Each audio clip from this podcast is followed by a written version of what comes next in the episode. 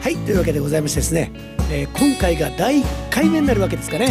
え ー初めてのロックンロールレディオでございますけれども、えー私騎士団の綾野浩二翔でございますはい同じく騎士団の西園寺ひとみですトミーと呼んでくださいえー、騎士団に入りそびれたシンガーソングライター小木栄太郎ですよろしくお願いしますよろしくお願いしますねというわけですけれども、えーいよいよはい今回からですね、えーピンク・フロイドの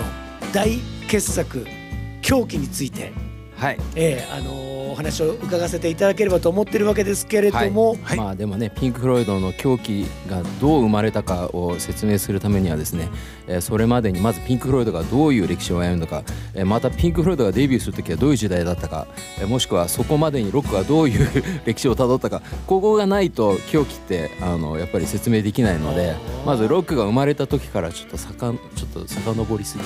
ぎいや坂のまあでも簡単にまあ、んあれじゃない説明サクッと。うんはい、はい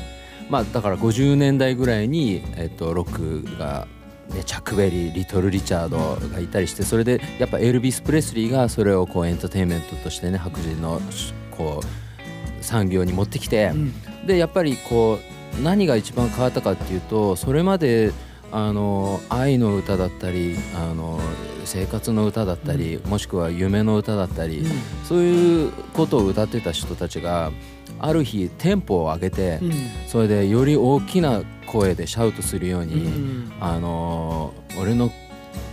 この青い靴を踏むんじゃねえみたいなうんあーことを歌い出しブたルー。ス・エイド・シューズ火事にななっても自分家のね大事な酒を全部飲まれても、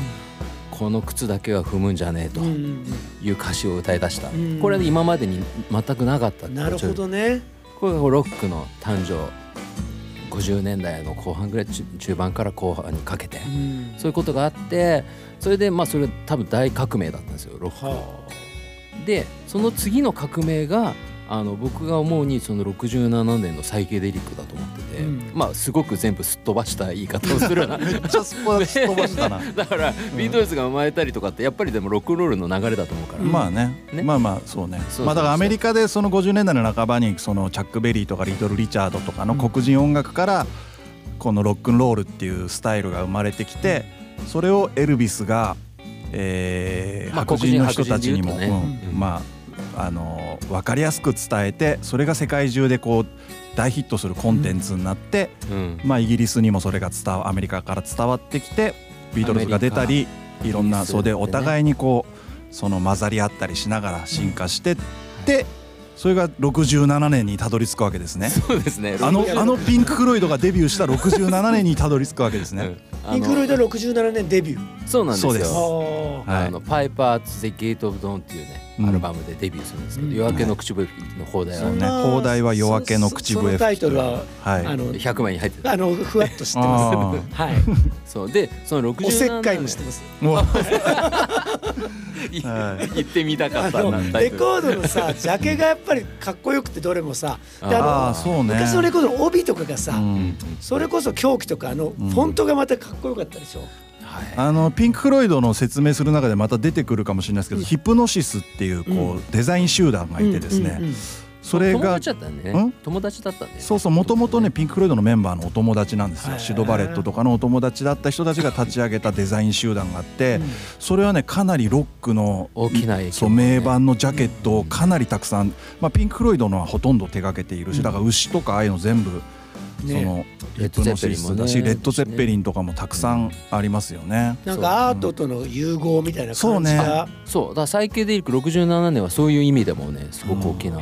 あのそれこそ UFO クラブっていうところでライトを使ったあのリキッドライトを使った照明うんえをやっ UFO クラブっていうのは東高円寺のじゃなくてね。 私たちは東高に育ちなんだけど、そこについもついね東京の東公園に UFO クラブっていうクラブありますけどでもあそこもサイケデリックな、あそうかもねね、サイケデリックな内装で、うんそういうバンドがうんうんメインでやってたでしょ、ううんだから多分ロンドンの UFO クラブからもらってそうだねうんなるほどね、やってんだと思いますけどそうだからその67年ちょっと前ぐらいかなだからピンク・フロイドがそのロンドンに出てきて UFO クラブっていうその伝説の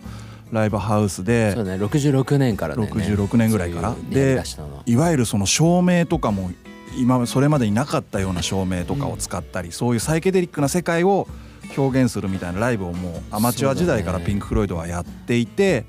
それがちょっと話題になったりしてたみたたいですだねロンそドンのでねね。そのロックのね誕生と同じぐらいそのサイケデリックが革命だった理由っていうのは、あの生活のあり方が、うんそのだからロックだけじゃなくて、うんそのサイケデリックってあの価値観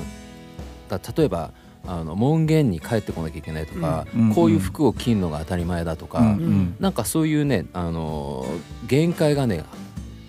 あの突破された外れたんだか意識の拡張という言い方をすリるミけッど、ターカットがリミッターが外れた年、ううんだからなんかこうみんなね自由な実験を始める感じで一斉に。あーあのサイケデリックって言葉はそもそもどういう意味なんですかねこれねいろいろみんなあのそれ捉え方ぞれが言い分があるんだけど僕は意識の拡張っていう言い方しててうんそれはやっぱりあの例えばドラッグ体験だったりとかうんあとやっぱりその世の中的に例えばあの同時にねあの世界的な放送が始まったりとうかんなんかこう技術的にもやれることが増えた中でうんこう未体験だって月にさ人が行ったりとかうんうんうんうんなんかそういう時代だったんですうよ。ん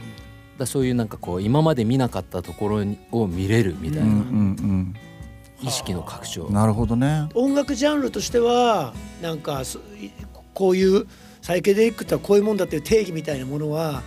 だからむしろないのかななんかこう自由になったイコールあのでもさっきね翔也も言ってたようなこうインストルメンタルな部分が長かったりとか、ギターソロ何回も来るもんねそうい えば そう長いそう即いうイ興メがあーっジあたるりとかうんそうそうであとやっぱりそういうライトだったりとかなんかねいろんなあのなんか赤と緑 とそうそうなんか黄色がふわふわふわふわみたいなそういうそういうなんなんかか大々みたいなイメそうーそうジそがうね。ざっくりうんそういうなんかうんイメージそうはあるいうことが結局その脳のさあの今まで触ってなかったところを刺激して、ああなるほどね、うんだからそこが多分サイケデリック、なんかビデオドラッグとかもさなんかそういう映像だけがずっと流れてるやなつとんか,、かモヤモヤしてるやつがあったもんモヤな。モヤしてるうん今から思うといいのとそうでもないといろいろあるんだけど、うんみんなが一斉に実験始めてあーこんなのやったら面白いんじゃないかっていうねこうワクワクしてなるほどねそうねだからあのいわゆるビートルズも初期ぐらいまでは結構そのいわゆるロックンロールのスタイルみたいなのにあり、ある程度乗っ取って、そうだよね、まあ、ABAB だったり ABC みたいな曲の構成とかもすごいある程度ススタイルにのっとってたのがそのサイケデリックと言われるような時代ぐらいからちょっと全く新しい何でもありみたいなスタイルになってったんだねきっとまあ。サージェント・ペッパーうね、んマジ、で曲がそれこそ3分半に収まらなきゃいけないと思ってたのがどんどん長い曲が出てきたりとか、イントロだけで2分とか3分いっちゃうとかがあったりとか、うんうんでこう曲の構成ももう特に繰り返しじゃなくてもいいじゃないかとか、うんいろんなことが起こり始めてた時期ってことですね。そうだねきっと制限が外れたうん年なるほどね、その年に、えーもう本当にデビュー鳴り物入りでデビューして、うんそれでしかもそういうシド・バレットっていうそのスーパースターがいて、うんメピンンバーねク・フロイドのあの、まあ、当時はあの作曲と、えーリードシンガーでリードギタリスト、でまあルックスもすごくかっこねよくてめちゃくちゃイケメンだよね、うんっていうやっぱスーパースター、はまあ、だからメンバー最初のメンバーでいうとそのシド・バレットっていう人がリーダーで中心人物でギタリストボーカリスト、うんだってジでョン・レノンがびっくりしたっていうまあそうねシドバレットの存在にうんそうこいつはすごいとあーなってジョンが言うぐらいはあまああのシドバレットファンみたいな人いっぱいいますからね、うんデビッド・ボーイとかもものすごいシドバレットフリークだしそうだよねあのーマーク・ボランとかもそうだっていうよねシド,、うんシドの真似してあのカーリーヘアを始めたとかって言われてるぐらい、まあ本当にカリスマだったんですよ最初のピンク・フロイドってどっちかっていうとそのシドバレットのバンドなんていうかそうねバンドもっうて言全っててシド・バレットと言っていいぐらい、ううんんうんただ1967年の時点ではもう完全にシドバレットのバンドみたいな、そうですねうんただピンク・フロイドの一番最初ってそのシドはいなかったおーニック・メイソンと、まあデビュー前ってことねそうそう一番最初結は成した時はねあのリック・ライツとロジャーとニック・メイソンの3人がそれでだから、えっとシド・バレットが、まあ、デビューした時のそのリーダーでボーカリストでギタリストででロジャー・ウォータースっていう人がベーシスト、うんそうだねでニック・メイスンっていう人がドラムで、うんえーリック・ライトっていう人がキーボードなんですけど、うんうんそもそも最初はそのシド以外の3人のメンバーがロンドンで出会うんですよう。んうんそうでそこにもう一人ぐらいまた違うメンバーがいたんだっけポリテクニックなあの、専門日本大学と専門学校の間ぐらいな感じかなポリテクニックって。ロンドンでのリージェねントそうロンドンにリージェントストリートっていう道があるんですねけど、リーゼントの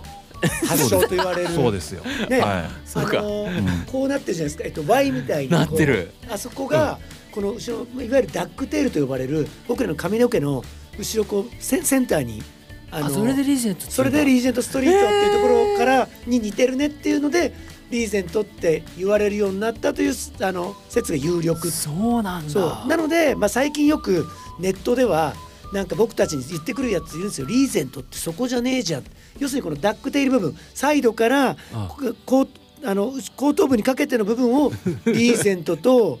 よ呼ぶのになんでリーゼントってそのトサカのこと言ってんだよトサカはポンパドールだろ っていうふうに言ってくる人いるんですけどそんなことはこっちは200年前から知ってんだよいや誰に向かって言ってんだ って僕はまあネット民に対して思ってるけどめっちゃたまに言ってくるんですよそれへ言ってくる人いるんですけどあの当然してますし僕もロンドンに行って初めてロンドンに行って一番感動したのはやっぱキングスロードとリあーージェントストリート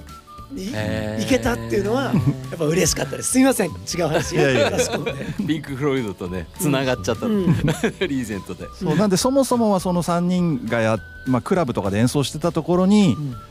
でねそのロジャー・ウォータースっていうベースの人とあのシド・バレットはもともとはケンブリッジっていうところの幼なじみで、はいうんでロンドンにシドが遊びに来てですね、でロジャーのその家とかに転がり込んでくるのかな、それでなんか一緒にバンドや詳ろしいうねみたいになって、そういうの好きですそれ僕がでまあそのロンドンでそのじゃあ一緒にバンドやろうってなって、そのシドとロジャーうんベースのロジャーと、えードラムのニック・メイスンと、えーキーボードのリック・ライトっていうこの4人で最初はピンク・フロイドはいっていうのがスタートしまして、でまあその指導がどんどん曲を書くようになってきて、うん彼の才能がどんどん爆発してって、そうだシドが来る前はさ、うんそのピンクとフロイドってブルースマンの名前からピンク・フロイドって来てんだけうど、んもっとなんかこうザ・フーのカバーとかやったりとかね、うんうんうんそういうバンドだったんだよね。もうちょっとそうだねあの今アーリーイヤーズっていうピンク・フロイドの初期の頃の音源とかをかまとめたコンピレーションとかもあるんですけど、それで多分デビュー前のねピンク・フロイドの曲とかも聴けるんですけどかなり、ロックってうん、もう全然、みんながいわゆる思うピンク・フロイドっていうゆっくりさっき翔やんが言ってた、めっちゃテンポ遅いじゃんとかっていう感じでは全くなくて、へどっちかっていうとあの頃のブリティッシュビートバンドっぽい、ーうん感じですし、うんでちなみにシド時代シド・バレットがいた時代のその「夜明けの口笛吹き」とか、その前に、まあ、あのシングルも何枚か出してるんですけど、うんその頃のピンク・フロイドはその遅くてみたいなイメージとは全然違うと思う、んあそうだね全然違う、うんあの全然テンポもそんな遅くないし、なんだろうもうちょっと攻撃的だし本当にロックそうだロねみんなが思うロックンロールっていうのに結構近い感じの、それをなんかちょっと発展させたみたたいな。だやっぱそのロックの枠をちょっと超えてんだよね。そうだねなんかあのやっぱり、りなんだろう感想の感じだったりとかもそうだし、うんなんだろうなこれちょっと本当にこのポッドキャストでは曲かけられないんで、んもどかしいとこなんですけど、ちなみにちょっと一瞬これ止めて聞いてみたりします聞いてみますとか初期の,、はいそのおー皆さんももしよかったらあの、ええ一旦ここで止めていただいて、はいなんか Spotify とか AppleMusic とかで探してですね、シドバレットの頃の例えば「シーエミリープレイ」とかですね。 C あーはい C でもアーノルド・レインアーがノルド歌レイン詞とかも含めちょっと、はい、そういうのをあとはその夜明けあそれ曲名なんですけどシングルになってる曲名なんですけど、あとは「夜明けの口笛吹き」っていうその最初のアルバムとかアルバムのをちょ中っからねとだけかけてみたりすると、うん分かりやすいかもしれないですねちょっと聞いてみましょうか。はいはいはい、とまあこんな感じで、はい、ああののー確かにえっともっとストレートであのーブルージーでそうねね思ってたのとちょっと感じ違うでしょ。んんあのーアーノルド・レインでしたっけアーノルド最レイ初ねン下着最初かけた下の着泥棒うんのこれは僕もあのいそのなんかエピソードは知って てなんかねその歌詞がちょっとやばいって言っやばてねなんかちょっと怒られたみたいななんかあのなんか読んだことありますね。そうこのファーストアルバムはやっぱねシド・バレットが完全にリーダーシップを発揮して、ううん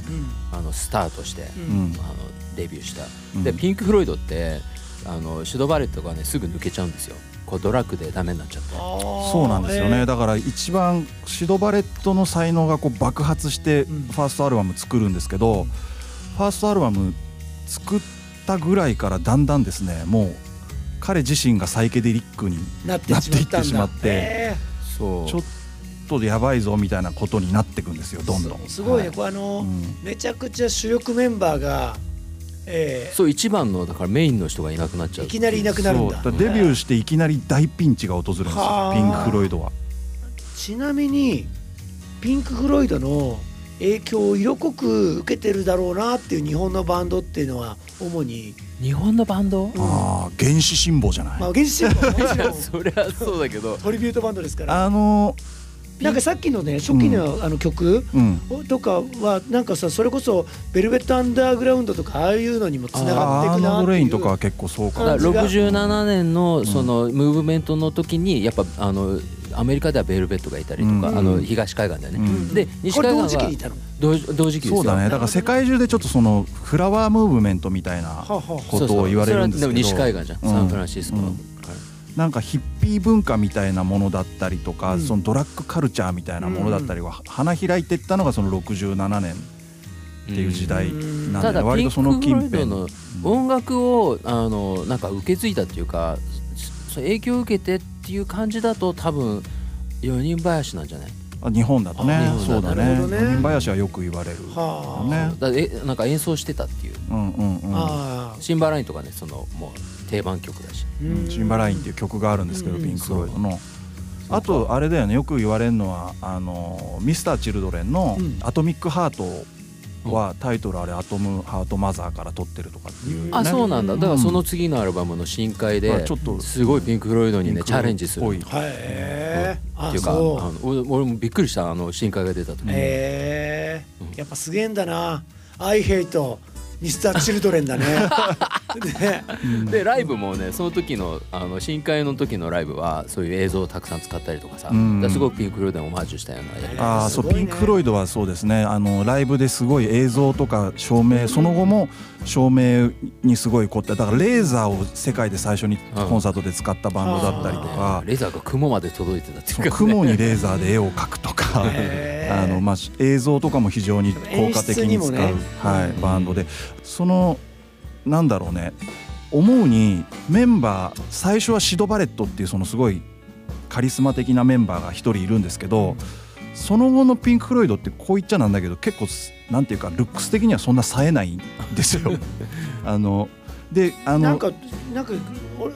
うんひげのまあ、こんロなン毛み感じたいなそうこんな感じなんですよ。ええはい、そんな今ちょっと写真を翔也に見せてるんですけど、で、そそんなイメージあが持のっててロックバンドってやっぱりこうビジュアルもすごい大事じゃ、な要素があるじゃないですか。でもまあこれ見てもわかるようになんかピタピタのただ T シャツ着てみたいな。でも当時はこれかっこよかったんじゃうない、ーんどうなんでしょう。まあピンク・フロイドはね、うんもうその捨て捨てるんですよそのサイケデリックなそのファッションとかもうん一、回全部捨てて、みみんなね T シャツとかになってうんその黒とか、うんうんうんでそれ以来ずっと黒しか着ない人とかいるぐらいでへだえからなんかあんまりそのなんだろうビジュアルで攻めなかったビジュアルルで攻めなかったしでロックバンドってなんていうかこの個性が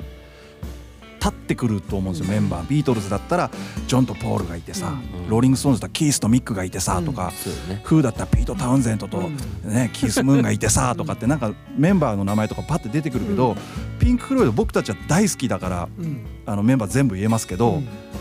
多分そういう感じでもないんですよ。なるほどね確かになんか確かになんかミックとキースみたいな人は、まあ、あえて言うならロジャーとデーブ・ギルモアがそうなのかなって感じだけど、まあ、そこはまあ名前はうんロック好きなら知っ知てっるてよね、るけどっていう、でもなんかねその、まあスターとかじゃないんだよそねうスターとかじゃなくてあんまりだからその個人を売りにしたっていうよりやっぱ音楽でどこまで何かができるかっていうのと映像も含めたそういう演出とかをすごい、うんでもだからそれこそまあまあこれからその話をしていくわけだけど、うんあのとはいえ本当に世界で一番ねなんかアルバムを売る感じの音楽をやってるようにはなんかこう 思えていなかったんだけどそうだよな。でもなんかねアルバムごとに違うから、うんうんそれであのしかもそのスーパースターを失ったバンドだから,、うんうん最初のねシド・バレットっていうスーパースターを失ってそこでみんなねうんなんかあがくんですよ研究してそうだねなるほどそのあがきの歴史って感じ、そうだねそしでもすごいよてね「狂気」というスタイル「あの狂気」っていう傑作アルバムにたどり着き、その過程でそういう照明だったり映像だったりを使って表現していくっていうことにたどり着くってだって狂気がすごい売れてインタビュー受けるときにうんそのデイブとロジャーとかがインタビュー会場にいた「えどっちがピンクさんでどっちがフロイドさんですか?」って聞かれたっていう逸話があるらしいんですよよ。まあ、本当かどうか知らないけどすごいねだからそのぐらい個性のとあの向こうで も個性の立たなかったバンドなんだねきっとメンバーたちの。のだけどそれが世界一売れたアルバムを作ったんですよそのバンドがっていう面白さがそうだねピンク・フロイドにはあるのかなと思ってそいてうだそ,、ねの狂気に至るまでの過程をだから次回じゃあうんそのシドが抜けてどうなっていくかっていうのをうんうんお話ししていきますか。はいはい、ありがとうございます、はい、じゃあそんなことで続きを楽しみにしてますた次回はい、ありがとうございました。ありがとうございました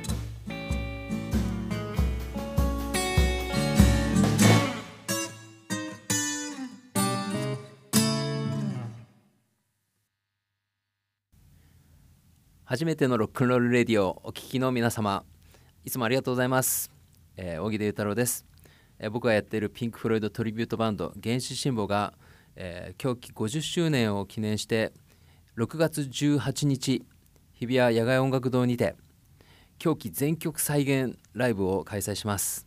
えー、一部はライブアットポンペイそして2部は狂気全曲それでその後、あのー名曲をいくつかさらにボーナスでプレイするというようなライブになっております、えーぜひ見に来てください pinkfloydtrips.com で、えー検索してくださいよろしくお願いします